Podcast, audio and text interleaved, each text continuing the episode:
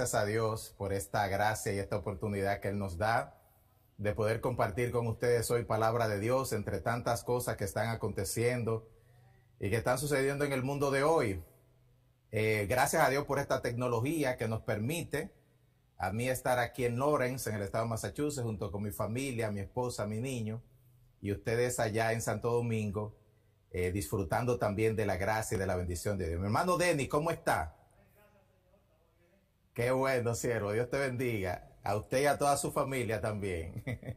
y a los demás hermanos también. Un saludo muy especial. Mi hermano Rafael Jiménez, que siempre es un gozo verte, siervo. qué bueno, qué bueno verte, Rafael. Sí, a cada uno de los demás hermanos, un saludo muy, muy especial. La gracia de Dios sea sobre cada una de nuestras vidas y el Señor permita que esta mañana de verdad seamos henchidos de más y más bendición, porque óigame, qué tiempo de alabanza tan precioso. Gracias a nuestro equipo de alabanza. ¿Cuánto dicen amén? ¿Cuánto alaban a Dios? De verdad que la presencia del Señor se ha sentido en este lugar y en todos los lugares a donde llega la señal de YouTube en la cual estamos transmitiendo. Dios se mueve en medio de la alabanza de su pueblo y alcanza los últimos rincones de la tierra a través de de esta tecnología que el Señor nos ha concedido, el Señor nos ha dado. Pues bien, eh, hermanos, quisiera en esta ocasión invitarles a la palabra de Dios. Eh, yo sé que están cómodos en sus asientos, pero ¿por qué no nos ponemos de pie un momentito, por favor? Eh, no le molestaría, ¿verdad? Yo me voy a quedar aquí, dicho sea de paso, pero qué bueno, si pongámonos de pies y vamos a leer la palabra del Señor, vamos a poner en las manos de Dios su palabra. Y vamos todos, si tienen su Biblia consigo, al libro de Apocalipsis. En el libro de Apocalipsis nos vamos a situar y vamos a estar en el capítulo número 3. Si tiene su Biblia en su celular, búsquela, si la tiene de papel, si la tiene en su tablet, donde quiera que la tenga. Y nuestros amigos en YouTube, eh, busquen en su, en su Biblia, en la palabra del Señor. Y en el capítulo 3 comenzando con el versículo 1, se leen las siguientes palabras. Escribe al ángel de la iglesia en Sardis, el que tiene los siete espíritus de Dios y las siete estrellas, dice esto. Yo conozco tus obras, que tienes nombre de que vives y estás muerto. Voy a subrayar esa declaración. Yo conozco tus obras, que tienes nombre de que vives y estás muerto. Sé vigilante y afirma las otras cosas que están para morir, porque no he hallado tus obras perfectas delante de Dios. Acuérdate, pues, de lo que has recibido y oído, y guárdalo, y arrepiéntete. Pues si no velas, vendré sobre ti como ladrón, y no sabrás a qué hora vendré sobre ti. Versículo número 4. Pero tienes unas pocas personas en Sardis que no han manchado sus vestiduras y andarán conmigo en vestiduras blancas, porque son dignas. El que venciere será vestido de vestiduras blancas y no borraré su nombre del libro de la vida y confesaré su nombre delante de mi Padre y delante de sus ángeles. El que tiene oído, oiga lo que el Espíritu dice a las iglesias. Y en conformidad con este pasaje, quisiera predicar, compartir con ustedes bajo el tema cuando de estar vivos solo queda el nombre. Título un poquito sugestivo, pero creo que es lo que encierra y resume este mensaje, el más fuerte que el Señor le da a la iglesia o a las iglesias en el libro de Apocalipsis capítulo 2 y 3. Este título creo que encierra lo que nos quiere decir el Señor en este pasaje de escritura. ¿Me acompaña a orar? Padre, en el nombre de Jesús, bendice tu palabra, ella es bendita, pero pedimos que la bendigas en nuestros corazones, que ya sea lo que ha dicho que va a ser, lámpara a nuestros pies, lumbrera nuestro camino. Esa espada que penetra hasta las coyunturas y los tuétanos y discierne los pensamientos y las intenciones del corazón. Que sea para nosotros palabra viva, palabra que nos transforme, palabra que nos cambie, palabra que nos hable, palabra que nos enseñe, Señor. Te lo suplicamos en el nombre poderoso de Cristo Jesús. Amén y amén. Se pueden sentar, amados hermanos, los que todavía están de pie. Muchas gracias. Amén. Dios les bendiga. Cuando de estar vivos solo queda el nombre, es lo que sugiere el versículo de la escritura que leímos, en el que el Señor Jesucristo reprende y llama la atención a esta iglesia que es la iglesia de Sardis. Yo quisiera, en primer lugar, enfocarme en lo que llamaría yo la pertinencia histórica de hablar sobre esto. La pertinencia histórica de hablar acerca de esto. Y es que hay tantas maneras en las cuales nosotros podríamos, diríamos nosotros, figurarnos o ilustrar lo que Jesús quiso decir con estas palabras que le dijo a Sardis. En, la Ciudad de México, la Ciudad de México, hay un museo que es uno de varios museos que hay en el mundo, se llama el Museo de Cera. Es un museo donde están representadas figuras de muchas temporadas y épocas de la humanidad, y la cera, como es tan maleable, permite que esas figuras se hagan de una manera casi, casi con exactitud, casi, casi representando la realidad. Hay imágenes como, por ejemplo, esta de Michael Jackson. Hay imágenes como esta de Chespirito. Imágenes que otra vez digo, parecen tan reales que usted entra al Museo de Cera y se confundiría fácilmente sin saber si está delante de una persona real o si está delante de verdad de una figura de cera. Una historia cuenta que un turista en una ocasión fue a uno de estos museos y se perdió. Y cuando se perdió, se cerró el museo y él estaba buscando la salida y no encontró cómo salir. Vio un guardia recostado que estaba hacia una pared y fue a hablarle, pero cuando fue a hablarle, este hombre encontró que no era una figura real, sino que era otra figura de cera nombres de grandes personajes, pero imágenes que solo representan la vida de otros, no son imágenes reales, no son imágenes vivas. Cuando uno piensa en la vida espiritual, mis queridos hermanos, aún en la historia de la humanidad, nosotros tenemos ejemplos de que muchas personas trataron de darle un mayor énfasis a la apariencia, a la imagen, a lo que luce, a lo que parece espiritual, en lugar de enfocarse en la esencia, en lo que Dios espera que nosotros realmente le demos importancia.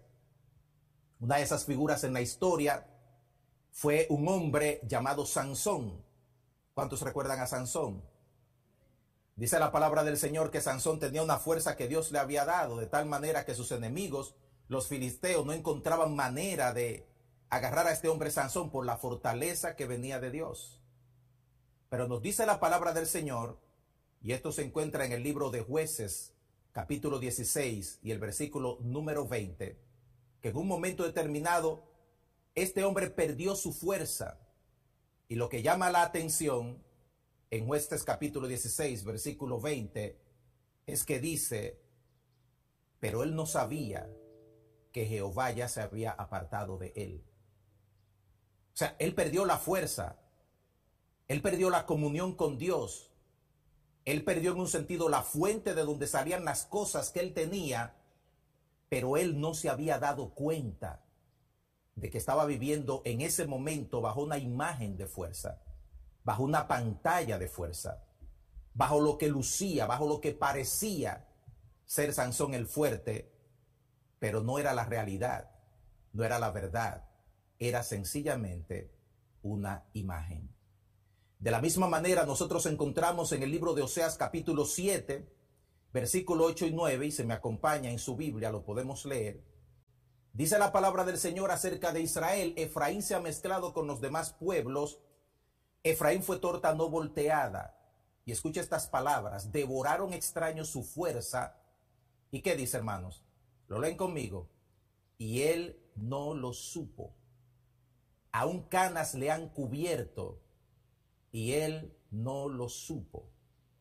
En otras palabras, si bien ya es una tragedia que perdamos la comunión con Dios, lo que añade este recuento histórico que les estoy presentando es que a esa tragedia le venga la situación de que no nos demos cuenta de que hemos perdido nuestra relación con Dios y de esa comunión con Dios solamente nos queda el nombre, la imagen, la representación, pero no la realidad. De Israel, el Señor Jesucristo, Dios, Jehová, en el Antiguo Testamento lanza una queja, una queja que posiblemente se ha repetido en otros escenarios, pero en esta ocasión el Señor Jesús, Jehová, se queja de su pueblo diciendo, este pueblo se acerca a mí con su boca y con sus labios me honra, pero su corazón está lejos de mí. Sus labios me honran, pero no su corazón. Su temor de mí no es más que un mandamiento de hombres, mandamiento de hombres que les ha sido enseñado. Se puede cantar, se puede predicar, se puede dar conferencias, se puede llegar inclusive a la cima de la popularidad y el reconocimiento con los ministerios y las cosas que hacemos para Dios. Sin embargo, eso no significa ni determina que estemos en plena comunión con Dios y de que nuestro nombre, perdón, esté asociado con la realidad de lo que Dios espera que se represente con lo que Él dice de nosotros con nuestro nombre. Yo pregunto, ¿es posible que la iglesia de Cristo y en la iglesia de Cristo hayan personas que estén muertas espiritualmente y al mismo tiempo tan ciegos espiritualmente como para no darse cuenta de su condición espiritual? ¿O es posible que hayan personas que estén tan preocupados por la apariencia, la imagen y posiblemente hasta por la vergüenza, que prefieren avanzar aún sabiendo que no están bien con Dios, en algo que no representa lo que verdaderamente es desde lo interno, desde lo profundo del corazón, llegar al punto de que posiblemente no haya contrición, no haya dolor por el pecado, no porque estamos viviendo en santidad, sino porque hemos perdido la sensibilidad, porque otra vez, repito, estamos tan preocupados por la apariencia que olvidamos que lo que a Dios le interesa es nuestra esencia. Esto sucede en espacios espirituales de todos los tipos. Mire, una de las cosas que pasa cuando la gente come mucho es que le da sueño. ¿Cuánto creen que es así? Manu Calderón, ¿es así o no es así? Es así. La gente cuando come mucho le da sueño se adormece, se seda. Y en el término espiritual yo podría decir que posiblemente hay cristianos que han comido tanta comida espiritual que están adormecidos en el sentido de que no reaccionan a la altura y a la medida de lo que Dios espera de ellos. Y es posible que no sepamos versículos tras versículos de la Biblia. Hemos estado expuestos a mensajes maravillosos, a siervos de Dios extraordinarios. Hemos recibido estudios bíblicos, mensajes, leído libros, asistido a conferencias, seminarios, retiros. Pero aún no hemos encontrado el camino para que nuestro nombre represente lo que Dios espera que represente. El caso de la iglesia de Sardis se encuentra en este libro de Apocalipsis como una advertencia, mis queridos hermanos, que yo la quisiera traer, y mire, me dio un poquito de dificultad decidirme entre dos mensajes para el día de hoy. Uno era evangelismo y el otro era este mensaje. Pero luego de leer varias cosas, el Espíritu Santo me guía, y entiendo que el Espíritu Santo me guía a que este fuera el mensaje. Porque estamos eh, como en unos vientos de avivamiento. ¿Cuántos lo creen? De que Dios va a hacer grandes cosas en nuestros medios. ¿Cuántos lo creen? Y me parece que Dios quiere que nosotros no olvidemos este punto que puede ser el punto de partida y el final de una trayectoria espiritual, como le ocurrió a las iglesias de Apocalipsis y especialmente a la iglesia de Sardis. La palabra del Señor nos lleva a este pasaje como si fuera una epístola. Si usted lee capítulo 2, capítulo 3 del libro de Apocalipsis, usted encuentra siete epístolas. Las siete epístolas más cortas que hay en la Biblia, yo diría que son las siete cartas que el Señor Jesucristo le escribe él directamente de su puño y letra a las iglesias de Apocalipsis. Sardis es una de esas iglesias. El nombre Sardis dice mucho. El nombre Sardis significa los e-, escapados, los sobrevivientes. Y como dije, Sardis es una de esas siete iglesias que se encuentran en lo que se llama o se llamaba anteriormente el Asia Menor. Y hoy en día nosotros identificamos y conocemos como lo que es Turquía. Ahí se encontraba no solamente Sardis, sino también las siete iglesias del Apocalipsis. En ese punto del mundo se cumplió literalmente la promesa del Señor Jesucristo a sus discípulos y me seréis testigos, no solamente en Jerusalén, no solamente en Judea, no solamente en Samaria, sino hasta lo último de la tierra. Ahí comenzó la gran explosión y el gran avivamiento hacia el mundo gentil. Y Sardis fue parte de esa conmoción espiritual que Dios trajo al mundo. Sardis es una ciudad en la historia sumamente interesante, porque es en esa ciudad, hermano, donde en el siglo séptimo antes de Cristo se hace lo que se llama la primera acuñación de las monedas en el mundo, donde primero se imprime dinero, es en la ciudad de Sardis. Sardis es una ciudad rica. Se puede decir que era una ciudad rica. Tenía mucha opulencia. La gente rica del Asia Menor, o de esa sección que les acabo de presentar, iban a Sardis para guardar su dinero. Uno de los reyes de Sardis, que fue vencido y llevado prisionero por Ciro el persa, era un hombre tan pero tan rico que le ofreció a Ciro por su libertad todo lo que él tenía, diciéndole a Ciro que nunca en su vida él había visto tanta riqueza como la que ese rey le podía ofrecer. Pero ya Ciro lo tenía él, así que tenía también todo lo que él tenía. Pero ¿qué pasó con Sardis y qué pasó, mis queridos hermanos, con las siete iglesias del Apocalipsis? Lo que la historia nos muestra es que todas estas iglesias sencilla y simplemente desaparecieron. Y de esas ciudades y de su gloria y de su riqueza, solamente quedan escombros y ruinas. Las siete iglesias que nos menciona el libro de Apocalipsis, ninguna de ellas existe el día de hoy. Y hoy en día Turquía es un país musulmán donde solamente hay un 0.2% de cristianos. Los cristianos son perseguidos, son muertos. Legalmente y constitucionalmente Turquía ha declarado que su religión es el, islamismo y cualquier otro tipo de religión es ilegal y puede ser condenada y llevada a la muerte. Desaparecieron.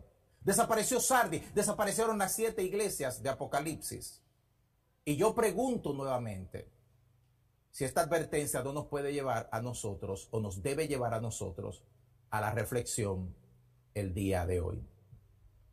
Hurgando entre el material que preparaba para este mensaje, encontré esta información actualizada de las iglesias en Estados Unidos. Mire la fecha, primero de abril 2021, o sea, eso es fresquecito, reciente, 17 días hace que se publicó esta encuesta de la Gallup, una de las compañías encuestadoras más autorizadas en el mundo. Y la Gallup cuenta que al menos tres iglesias cierran diariamente en Estados Unidos por la pandemia. El número de cristianos ha descendido en los Estados Unidos a un 47%, por lo menos, de las personas que se llaman cristianas, o sea, que optan por la religión cristiana como su religión, no necesariamente que sean salvos, que sean convertidos de verdad, pero la gente que dice yo soy cristiano ha descendido a niveles que nos llevan al año 1937 donde todavía el Evangelio estaba por apuntalarse y por crecer en este país. tres iglesias cierran. O sea, hoy, hoy van a cerrar tres iglesias aquí en los Estados Unidos. Y posiblemente ese sea un reflejo de lo que está pasando también en otras partes del mundo. Este mensaje es pertinente. Este mensaje es reflexivo. Este mensaje yo creo que representa el sentir más profundo del corazón de Dios para con su iglesia y para con cada uno de nosotros, los creyentes. Porque si Dios tiene, si se puede utilizar una preocupación, es porque nosotros seamos auténticos, seamos reales, seamos verdaderos, seamos lo que Él dice que somos y seamos lo que debemos ser. Cero pantalla, cero careta, cero apariencia. Todo verdad. Permítame analizar un poquito el texto y a lo largo de este análisis vamos a sacar conclusiones que nos pondrán de frente con lo que siento en mi corazón el Espíritu Santo nos ha querido decir en este maravilloso pasaje de la Escritura. Fíjese en primer lugar el destinatario, a quien escribe, como dije en esta epístola número 5 del libro de Apocalipsis, a quien escribe el Señor Jesucristo, le escribe al ángel. ¿Quién es el ángel? El ángel, dice la misma palabra en el libro de Apocalipsis, es el mensajero, no necesariamente un ángel que está cuidando la iglesia, sino aquellas personas que representan la autoridad eclesiástica. Está hablando de aquellos que tienen la posición de responder ante Dios por la condición de la iglesia. El mensaje es en singular, escríbele al ángel, escríbele al pastor, si se puede utilizar la palabra, a la persona encargada. Y esta referencia, por supuesto, nos lleva a que el mensaje se dirija por consecuencia a toda la iglesia. En otras palabras, los líderes de la iglesia, los ancianos pastores y demás servidores de la iglesia, somos responsables delante de Dios de dar cuenta ante Él por ministerios y por la iglesia, por la salud y por la condición de los ministerios y de la iglesia. Quiero decir que como pastor en Gosén, yo no tomo esto con ligereza. Hay veces que algunas personas me han preguntado sobre este arreglo de que Alberto Valle sea pastor en Gosén desde los Estados Unidos de América. Y yo le digo que yo no tomo esto como algo ligero. Para mí el pastorear es algo muy serio y que me lleva a saber la condición de mis hermanos a pesar de la distancia, a pesar del lugar donde estoy, porque sé que un día Dios va a llamar a Dunker, va a llamar a Genaro, va a llamar a Alberto Valle a cuenta por Gosén. Los va a llamar a cuenta. Y así mismo llamará a Keila por el Ministerio de Música. Así mismo llamará a Calderón por el Ministerio de Oración. Así mismo llamará a Oscar por el Ministerio de Discipulado. Así mismo llamará a Admiel por el Ministerio de Parejas. Así mismo llamará a Belkis por el Ministerio de la Escuela Dominical. Así mismo llamará a mi hermana Maribel por el ministerio de damas y a cada persona que sirve delante del Señor. Por eso dice el libro de Hebreos capítulo 13 verso 17, obedezcan a sus pastores y sujétense a ellos porque ellos velan por vuestras almas como quienes han de dar cuenta. Daremos cuenta, amados hermanos, daremos cuenta. La advertencia de Hebreos es que aquellos que están bajo nuestro cargo, se sujeten a nosotros para que nosotros lo hagamos con alegría, pero nosotros daremos cuenta del estado de la iglesia. Así que la dirección de este mensaje es dirígeselo al ángel, dirígeselo a la persona responsable de la iglesia. El autor se identifica como el que tiene los siete espíritus de Dios. Y esta es una referencia no a que Dios se divide en siete espíritus, espíritu número uno, espíritu número dos, y el tres, el cuatro, el cinco, el seis, el siete, sino que, como en toda la Biblia, hay una referencia ilustrativa, simbólica.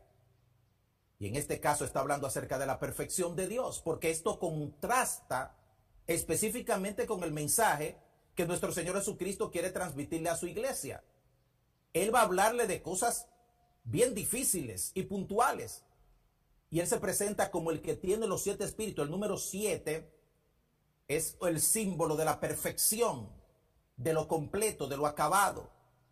En el capítulo 3, versículo 1, él tiene los siete espíritus de Dios, pero mire lo que dice en el capítulo 4, verso 5. Y delante del trono ardían siete lámparas de fuego, las cuales son los siete espíritus de Dios. Otra vez la referencia a siete espíritus y están ellos delante de Dios. Y en el capítulo 5, verso 6, dice, tenía siete cuernos y siete ojos, los cuales son los siete espíritus de Dios enviados por toda la tierra. Es la misma referencia. Dios en su suma perfección, en su suma perfección, es el que le está hablando a la iglesia de Sardis. En otra palabra, iglesia, presta atención porque no es cualquiera el que está dirigiendo esta carta.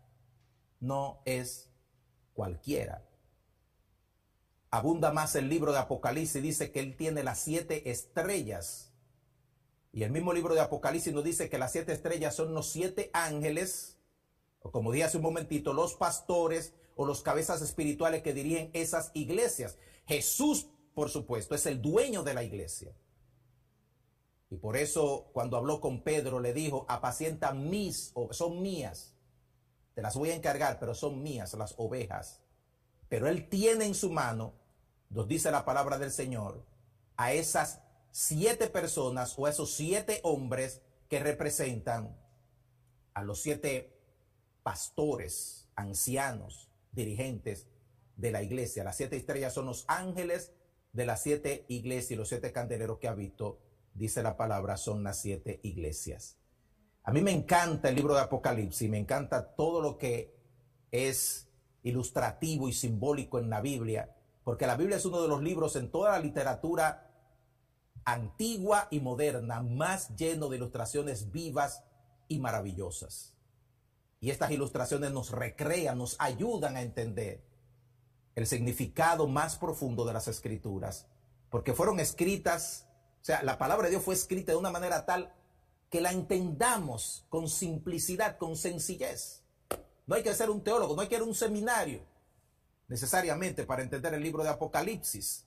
Todo comienza con sencillamente remitirse a la sencillez de la palabra y a estas ilustraciones y símbolos que nos dejan saber tanto sencillamente por lo que expresan. Aquí viene el Señor Jesucristo a hablar a la iglesia. Y lo que le habla el Señor a la iglesia es fuerte. Le dice, tú tienes nombre de que vives. Tienes nombre de que vives. Y déjeme decirle, el nombre es lo que nos identifica. Hemos hablado mucho de la identidad espiritual. Usted recuerda lo que han estado en los estudios bíblicos del libro de Nehemías. Nehemías nos ha planteado la importancia de la identidad. La importancia de que sepamos quiénes somos, quiénes están y son parte del pueblo de Dios y con quiénes contamos en la iglesia. Nehemías nos ha enseñado eso y el Señor Jesucristo comienza a hablarle a esta iglesia a partir de su identificación, a partir de lo que representa su identidad. Tienes nombre de que vives. Dije hace un momentito que Sardis significa los escapados, los sobrevivientes. Los sobrevivientes.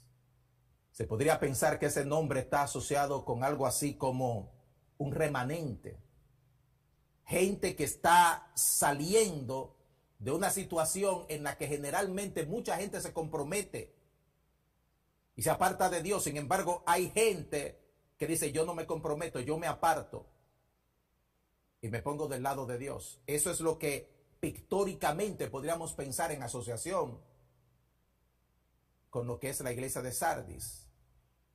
Sin embargo, dice Dios, solo tienes el nombre tienes nombre de que vives. En otras palabras, apariencia, lucir, brillar por fuera, pretender, tienes el título, pero tu nombre contrasta totalmente con tu sentido de realidad. Las estatuas que vimos hace un momentito tienen apariencia, lucimiento, tienen nombres, pero solo tienen eso, nombre. Una contradicción tener el nombre de cristiano, pero vivir como mundano. llamarse convertido, pero vivir como invertido.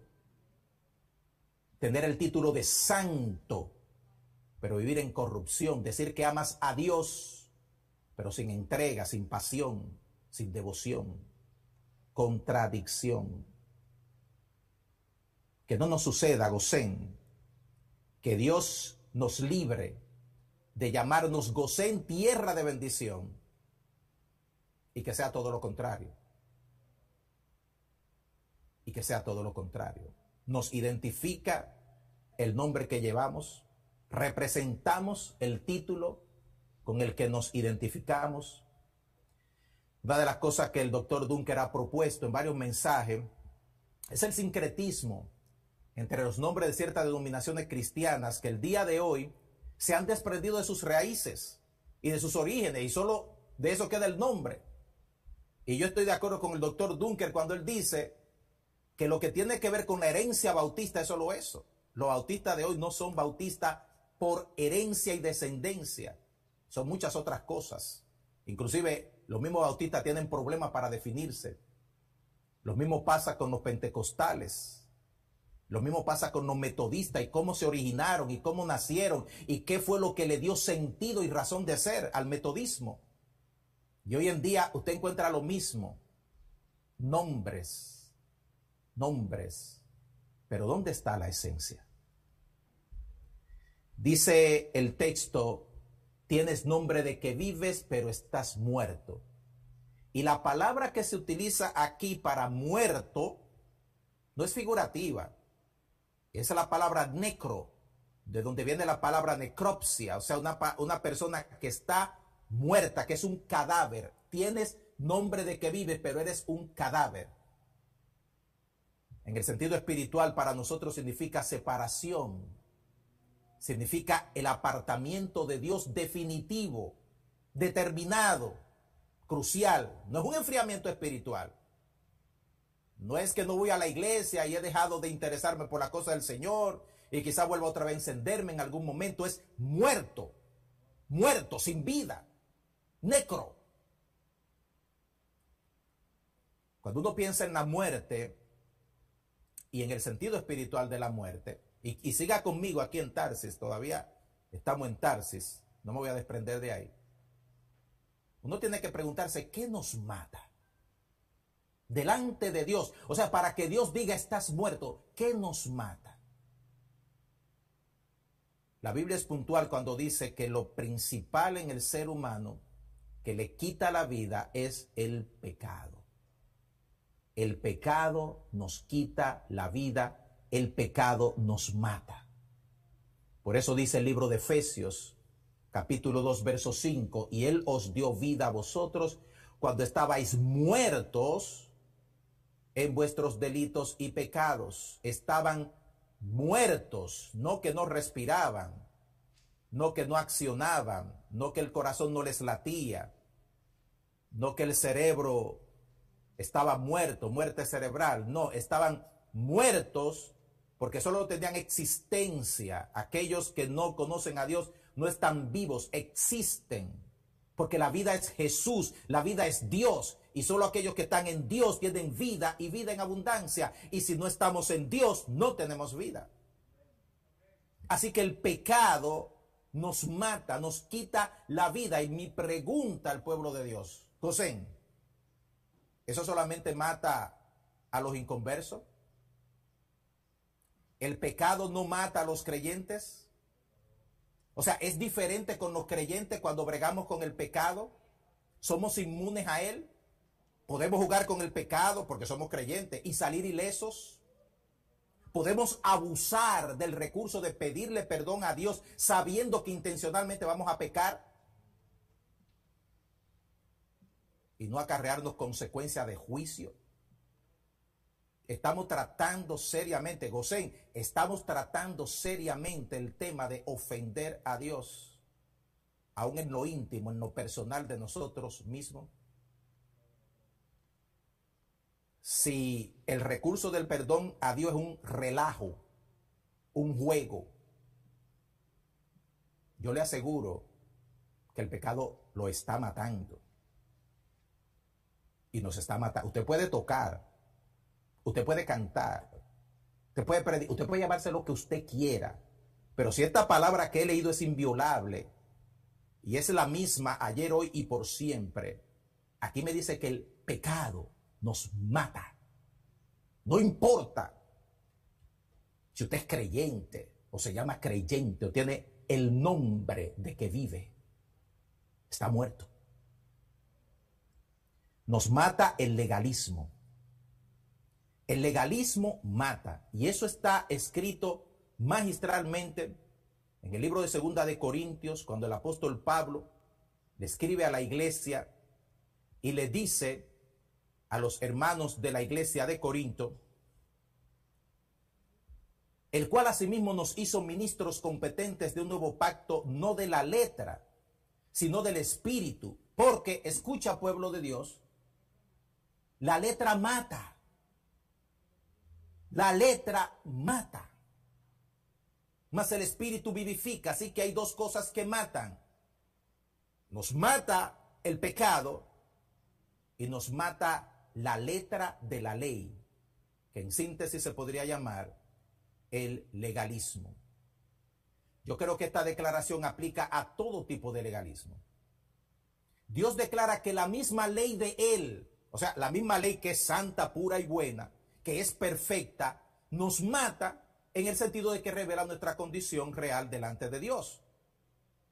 En otras palabras, la ley no fue escrita para que el hombre haga un esfuerzo humano y llegue al punto de eximirse de la gracia de Dios diciendo, ya yo cumplí toda la ley. Todo lo contrario, la ley lo que hace es revelar que no podemos ajustarnos ni llegar a la medida de lo que Dios demanda. Y es donde la ley entonces viene y nos dice, mira, fallaste, has fallado y sigues fallando miserablemente. No puedes llegar a ser todo lo que Dios quiere que tú seas. Pero eso es lo único que hace la ley. La ley no te redime, la ley no te perdona, la ley no te lleva a Cristo. La ley solo te sentencia. Y cuando tú estás bajo esa sentencia, abres tus ojos y dices, oh, necesito la misericordia, la gracia y el favor de Dios porque la ley me mata. Mi naturaleza humana, exhibida por la ley, me mata. Mire, Muchos grupos en la historia de la humanidad comenzaron muy bien su campaña por la santidad. Dentro de ellos inclusive están los fariseos. Los fariseos fue un grupo religioso que durante el tiempo de los macabeos, bueno, yo podría decir que hasta desde el tiempo de Nehemías, 400 años antes de Cristo, ya la semilla de lo que iba a ser los fariseos había comenzado.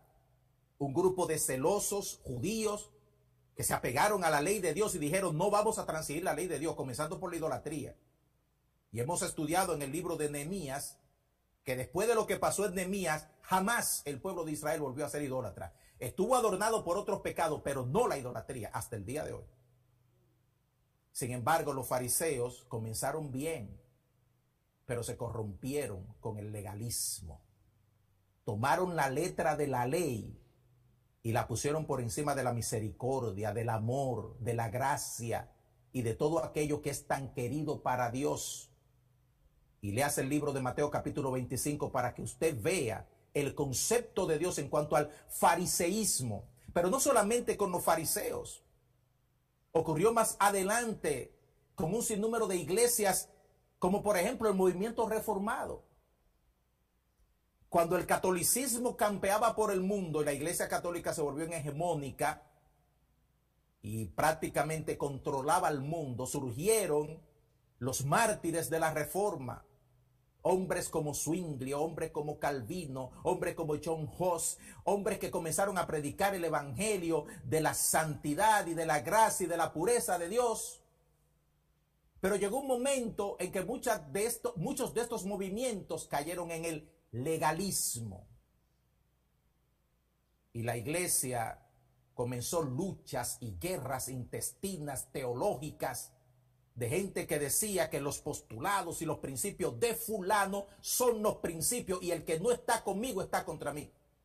Y dividieron la iglesia de Cristo en base al legalismo. En base al legalismo, sí. Mis queridos hermanos, la letra mata. Y si la letra santa de Dios mata, lo dice la palabra, imagínese lo que hace la letra del legalismo de los hombres.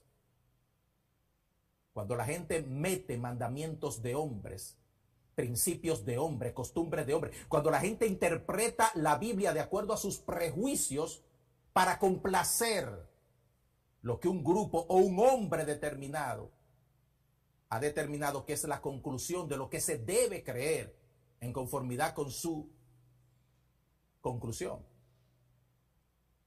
La letra nos mata. Hoy en día muchas iglesias de estas que he mencionado son solamente templos enormes, hermosísimos, preciosos, pero solo eso rótulos y edificios. Dentro, iglesias frías, sin vida, sin norte, sin dirección. Y aquí en la comunidad de Lawrence, en el estado de Massachusetts, hay tantos ejemplos de iglesias que abandonaron sus templos y la entregaron a los proyectos hispanos para desarrollarse porque ellos se quedaron sin miembros, solo nombres. Hoy en día yo creo que se repite mucho este intento de volver a los legalistas. Hoy en día tienen nombre de apóstoles, profetas, profetizas, que tratan de imponer sus criterios a partir de que tienen un rema de parte de Dios. Y los remas están por encima de la misma Biblia y de la palabra de Dios. No está en ninguna parte lo que dicen, pero se imponen con legalismo para que la gente crea que lo de ellos es palabra de Dios inalterable y tiene que aceptarse como tal. Son papas evangélicos, porque sus postulados es, tengo una palabra de parte de Dios, Dios me reveló, Dios me dijo. Imagínese usted, si alguien le dice a usted que Dios le dijo y le reveló, ¿qué usted hace? Bueno, eso fue Dios, Dios la máxima autoridad. Pero tome usted su Biblia y no va a encontrar más que son cuestiones de hombres. Nada que tenga que ver con la santa y bendita palabra del Señor. La palabra dice y continúa aquí en el libro Apocalipsis capítulo 3, sé vigilante y afirma las otras cosas que están para morir. Nos mata el pecado y el legalismo, pero juntamente con em, el legalismo y el pecado se mueren otras cosas. Se muere nuestra identidad, se muere nuestra esencia, nos queda solo la apariencia, pero déjeme decirle algo, tarde o temprano también eso se muere. En otras palabras, nuestra esencia se muere y nuestro accionar en el mundo se muere y tarde o temprano también se muere lo que parece de nosotros. Se muere el evangelismo, se mueren las misiones, se muere el servicio, se muere la adoración a Dios, se muere todo juntamente con la muerte espiritual y de la esencia de lo que somos. Dice la palabra, no he hallado tus obras perfectas delante de Dios. Por eso el Señor advierte, sé vigilante y afirma las otras cosas que se te van a morir también. No he hallado tus obras perfectas delante de Dios. ¿Delante de quién las obras de la iglesia de Sardis no eran perfectas, delante de Dios. Y yo pregunto, iglesia, ¿delante de quién deben ser nuestras obras presentadas? ¿Delante de quién deben ser perfectas? Delante de Dios. El libro de Hebreos, capítulo 4, versículo 13, dice, y no hay cosa creada que no sea manifiesta en su presencia. Antes bien, todas las cosas están desnudas y abiertas a los ojos de aquel a quien tenemos que dar cuenta. Nuestra vida es un libro abierto delante de Dios.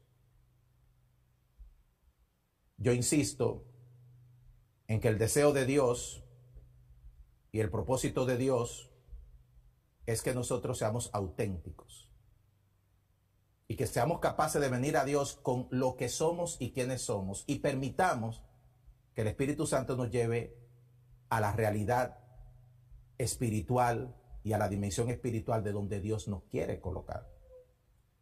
La apariencia de que estamos vivos nos pondrá en buenas con el mundo, con las autoridades de la iglesia, con los hermanos, con la gente que no nos conoce, delante de los círculos que aprueban todo lo que hacemos, bien, pero delante de Dios, desaprobado. Desaprobado. ¿Cómo canta? ¡Wow! ¿Cómo predica? ¡Qué bien viste! Pero ¿qué dice su esposo, su esposa en casa? ¿Qué habla Dios en la intimidad de su propio corazón? ¿Cuánta gente en el mundo de hoy hemos vivido doble vida? Doble vida. Vidas sumergidas en el pecado, por un lado, pero por otra, haciendo un esfuerzo humano, porque todo se vea bien a nuestro alrededor. Y un día, Dios agarra y expone y saca a la luz todo lo que somos. Y cuando eso queda expuesto, entonces Dios, oiga hermano, en su misericordia, porque eso es parte de la misericordia de Dios. Eso es parte de la misericordia. Exponernos, exhibirnos, sacar lo que usted hizo en lo oscuro y lo que nadie sabe y lo que está escondido. Sacarlo es porque la luz de Dios quiere limpiar la oscuridad que hay en usted, que hay en mí. Yo escuchaba el testimonio de Cristín de Clairo, y no sé cuánto ustedes saben que Cristín de un culto de adoración arrancaba para una discoteca. Salía del culto a una discoteca. Vivía una doble vida. Y un día Dios la agarró y puso su pecado en exhibición, como lo hizo conmigo y como lo ha hecho con otros. Para que esta mujer de Dios, que hoy en día alaba a Dios de una manera maravillosa, se limpiara y no solo tuviera un nombre de la dirigente de adoración de la iglesia a la que asistía, sino que viviera en adoración aún fuera de la iglesia a la que asistía. ¿Cuál debe ser nuestra diligencia en esta vida? ¿A qué le debemos presentar nuestra mayor preocupación? Mire lo que dice el libro de Timoteo cuando el apóstol Pablo le habla a su hijo Timoteo procura con diligencia presentarte a quién, hermanos? ¿A quién? No escucho. A Dios. Aprobado. Presentarte a Dios como obrero que no tiene de qué avergonzarse, que usa bien la palabra de verdad. Estas palabras fueron dichas a Timoteo en un momento de mucha presión ¿Sabe? Timoteo estaba en un lugar difícil en ese momento, estaba en Éfeso. Había gente que sabía más Biblia que él, eran más viejos que él, porque Timoteo en ese tiempo era un joven. Y Pablo le dice a Timoteo, no te apures por lo que parece, Timoteo. Procura por presentarte delante de Dios como un obrero que no tiene que pasar vergüenza, que usa bien la palabra de verdad. Este recordatorio finaliza en el versículo que dice, acuérdate pues de lo que has recibido, oído, y guárdalo y arrepiéntete. Acuérdate pues de lo que has recibido. No creo que se refiera al Espíritu Santo, porque el Espíritu Santo no es algo que hemos oído, es una realidad que vive en nosotros. Ni tampoco es la salvación, que es lo mismo, es una realidad que vive en nosotros. Entonces, el Señor Jesucristo se está refiriendo a cosas que se han recibido, que hemos escuchado y que deben permanecer en nuestras vidas. Dice el Señor, recuérdate de esas cosas y arrepiéntete. Y la palabra arrepentimiento, yo creo que hemos hablado de eso en muchas ocasiones en esta iglesia, significa volverse. Otra palabra, si usted va para el norte, se regresa al sur. Si usted va para el oeste, se regresa al este. Y mire qué interesante. Lo que plantea el arrepentimiento es que usted vuelva a su punto de origen. Que usted regrese a los cimientos, a la senda antigua, al lugar de la comunión con Dios, del enamoramiento con Dios, del primer amor. Regresa a tus raíces En Gosén insistimos que la iglesia del Señor tiene que arrepentirse. Y ese arrepentimiento significa tenemos que volver a nuestro origen. ¿Cuál es nuestro origen? La palabra de Dios. ¿Cuál es nuestro origen? El Evangelio de Cristo. ¿Cuál es nuestro origen? El amor del cual nos enseñó el Señor Jesucristo. Y planteo que esas son las tres cosas cardinales de las cuales la iglesia del Señor tiene que arrepentirse, que hemos recibido, que hemos oído y de qué nos tenemos que arrepentir. De que el Evangelio de Cristo sea central en nuestras iglesias, la predicación del Evangelio. Mano Calderón nos hablaba y otros hermanos hemos sido insistentes en que Gosén debe ser una fuerza evangelizadora. Yo entiendo, mis queridos hermanos, que tenemos que hacer buenas obras pero también insisto en que el evangelismo es la única tarea que ninguna institución humana, excepto la iglesia, puede hacer. Y si nosotros dejamos de evangelizar por hacer cualquier otra cosa, nuestro orden de prioridad está invertido. Tenemos que volver a predicar la palabra con pasión, a hablarle a la gente de Cristo, a orar para que la gente se arrepienta, a presentar el plan de salvación, a decir como hizo la iglesia en el libro de los Hechos capítulo 2, 3, 4, 5 y en adelante, que hay un Cristo vivo de poder que salva, que perdona pecado, que es la única respuesta y mantener ese mensaje como el centro de nuestro mensaje. Como el centro de nuestro mensaje. Lo segundo que he mencionado, de que nos debemos arrepentir, de que tenemos que mantenernos en la sana doctrina. La doctrina de los apóstoles y profetas, no los profetas de ahora, del Dios me dijo, sino los profetas que nos dieron la palabra de Dios, Antiguo y Nuevo Testamento. Los apóstoles que escribieron las epístolas y todo lo que fue revelado por el Espíritu Santo para nosotros. Hoy es un relajo lo que hay en medio del pueblo de Dios con este asunto de jugar con lo que es de Dios y lo que Dios ha dicho. Lo que Dios ha dicho está en su palabra. Y todo lo que no está de acuerdo a la palabra no es de Dios. No es de Dios. La iglesia del Señor se muere. Pero ¿cómo que está muerto? Vaya, pero está llena de gente. Pero ¿cómo que está muerto? Vaya, pero oye, qué grupo de alabanza, qué bien cantan. Pero ¿cómo que está muerta? Pero mira qué mensaje. La gente está cayendo. Las personas están siendo sanadas. ¿Cómo que está muerta? La vida no depende de lo que se hace, sino de la esencia de lo que somos. De lo que somos. Y en tercer lugar he dicho, tenemos que arrepentirnos, porque de esto habla el Señor Jesucristo. Lo que has oído, lo que has recibido, Recuérdate y arrepiéntete. Tercero, el amor sin fingimiento. La identificación de un cristiano es el amor. El que no ama no ha conocido a Dios.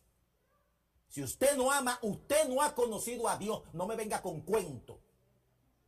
Ni con letrero. Y que yo me bauticé y que tengo un certificado y que tengo 20. Si usted no ama, usted no ha conocido a Dios. Usted no lo conoce. Si usted no perdona, usted no ha conocido a Dios. El amor debe ser sin fingimiento, sin pretensión de que yo amo, pero adentro no hay realidad, no hay amor. Solo una pantalla, un juego. Y hay gente ya que no tiene ni problema para no fingir el amor. Que andan causando discordia y sembrando conflicto entre gente y manifestando lo mucho que desprecian a este y que no me gusta fulano y que no me cae bien perencejo, cuando Jesús mandó a que amáramos hasta a nuestros enemigos. Y hay gente que ni a sus amigos, ni a sus hermanos, ni a su esposa, su esposo. El amor es el distintivo del cristiano, lo dijo Ricardo Frías Herrera. Lo dice la Biblia. Y esa es la marca que le ha dado vida a la iglesia por cerca de dos mil años ya. Si nos falla el amor, nos falla todo. Si nos falla el amor, nos falla todo. Lo que llamaríamos el epílogo de esta declaración son las palabras que dice el Señor más adelante, pues si no velas, vendré sobre ti como ladrón y no sabrás a qué hora vendré sobre ti. La advertencia de Jesús se da en virtud de una inminente y segura intervención de juicio a su propia iglesia. El diccionario enciclopédico Biblia y Teología comenta que la abundancia de la riqueza y la seguridad de la posición de Sardis infundieron una exagerada confianza en los habitantes de esta ciudad. Como en el día de hoy hay una exagerada confianza en que nuestra comunión con Dios, la presencia del Espíritu Santo, Dios con nosotros, el Señor siempre a nuestro lado, Dios no nos abandona, nos ponen a nosotros a vivir un evangelio light, liviano, sin temor de Dios, porque Dios no te dejará ni te abandonará. Dios no te dejará ni te abandonará. En un sentido es reconfortante, pero en el otro es preocupante, porque tengo que vivir en su temor. Tengo que vivir en su temor. Concluye el diccionario enciclopédico de bibliotología. Muchos toman esa historia para expresar que posiblemente la comunidad cristiana de Sardi estuvo influida por el carácter de los habitantes de esa misma ciudad, llegando a poseer una confianza peligrosa en la apariencia de seguridad y en la prosperidad que tenían. Tienes unas pocas personas, dice el Señor en Sardis, que no han manchado su vestidura, y andarán conmigo en vestiduras blancas, porque son dignas. Unas po, qué triste, pocas personas en tu medio, que han estado manejándose como el que entra a una posilga, vestido de blanco, y está evitando de alguna manera que se le peguen los cerdos para que le manchen lo blanco de su vestidura. Color blanco es un símbolo de la santidad de Dios y en medio de la necropsia, en medio de la mortandad, en medio de la iglesia, había gente que había dicho y había decidido no nos vamos a manchar, pero eran pocas. ¿Es usted de los pocos o es de los muchos? ¿Es usted de los pocos o es de los muchos que va donde todo el mundo va? Hace lo que todo el mundo hace, vive como todo el mundo vive. Como cristiano cree lo que todo el mundo cree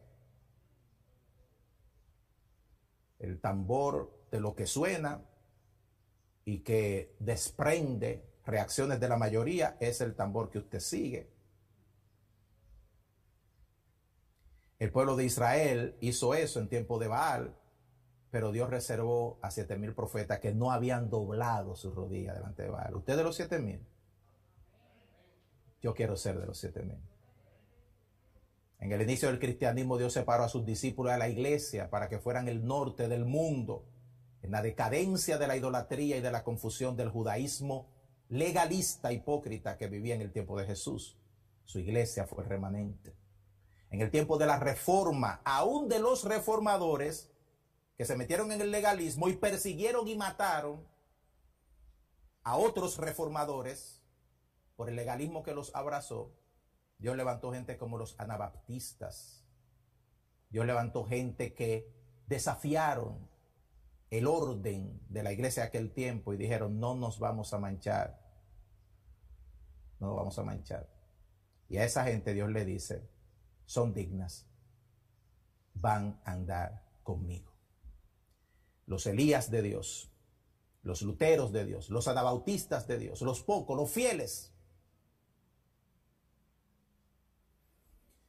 La recompensa del Señor es que el que venciere o obedeciere, podríamos decirlo, prescrito por Jesús, será vestido de vestiduras blancas.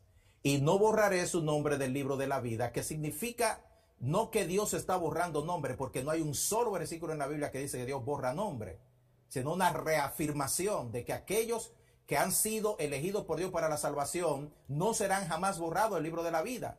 Así que su preocupación y la mía no debe ser si van a borrar mi nombre su preocupación y la mía debe ser, ¿estoy yo ahí en ese libro de la vida? Del cual mi nombre nunca será borrado. ¿O no estoy?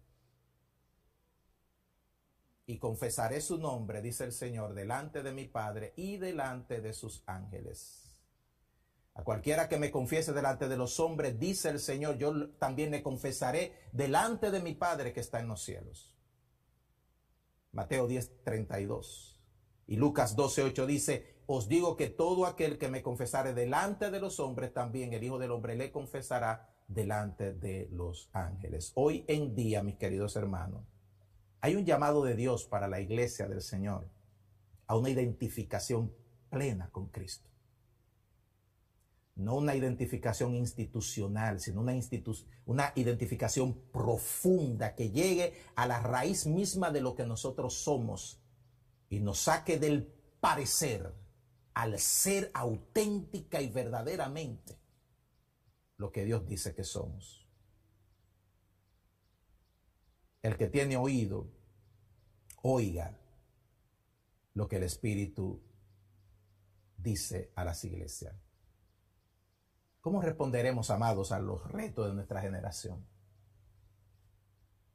Tres iglesias en los Estados Unidos se cierran diariamente. Y ese puede ser el reflejo de lo que está pasando en muchas otras partes del mundo. La iglesia de Cristo tiene la esencia de lo que Dios dijo que debía ser o tiene nombre de que vive. Tiene nombre de que vive. Marco Vidal, en una canción que se llama sí mismo, decía, ¿qué te pasa, iglesia amada, que no reaccionas? Solo a veces te emocionas y no acabas de cambiar. Dios está buscando resucitar, si es necesario, de entre los muertos, a su iglesia y que viva la plenitud de todo lo que Dios ha dicho que ella es. Es más allá de un programa, es más allá de lo que se ve, es más allá de lo que se hace. Es mucho más que eso. Y yo te desafío hoy, como me desafío a mí mismo, a pensar quién soy, qué soy, qué tengo que decir delante de Dios como creyente cuando Dios me ausculte y mire dentro de mí y descubra dentro de mí y repita lo que yo repito en mi privacidad o en círculos donde me siento confiado de sacar mi humanidad. ¿Qué diría Dios? Cierra tus ojos conmigo. Cerremos todos nuestros ojos y tomemos este tiempo para pensar con profundidad en la esencia de lo que somos, de nuestras vidas. ¿Estás viviendo a la altura de Dios? Estoy llamando, y lo hago valientemente, a cualquiera que esté viviendo una doble vida a cualquiera que esté viviendo fuera de los marcos de lo que Dios te ha llamado a ser, que sencillamente vengas delante de Él en un espíritu de arrepentimiento y recuerdes de dónde Dios te sacó y recuerde las cosas que has olvidado. Vivas en el temor de Dios. Vivamos en el temor de Dios. Y aquellos que nos están siguiendo, escuchando, por cualquier vía, y todavía no le has entregado tu vida al autor de la vida, al Señor, al dueño, este es el momento para vivir una vida auténticamente verdadera en Cristo. Ábrele tu corazón a Jesús. Y Padre, así mis hermanos orando, este tu siervo orando pedimos, ten misericordia de nosotros.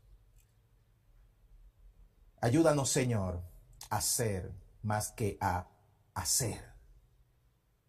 Ayúdanos a revisar nuestro caminar, nuestra boca, cómo se ha abierto y qué ha dicho, nuestros corazones que han traído y nuestra mente que han fraguado, cada desliz que ha estado expuesto delante de tu presencia, Dios mío, por favor, Padre, Espíritu Santo de Dios, muéstranos el camino a ser auténticos delante de ti por encima de todas las cosas. Perdóname, Señor, mis faltas, mis muchos pecados. Perdóname, Padre, lo patético de mis mensajes que se tornan aburridos y cansan a la gente porque muchas veces le falta el poder y la esencia del Espíritu Santo y son palabras mías, no tuyas.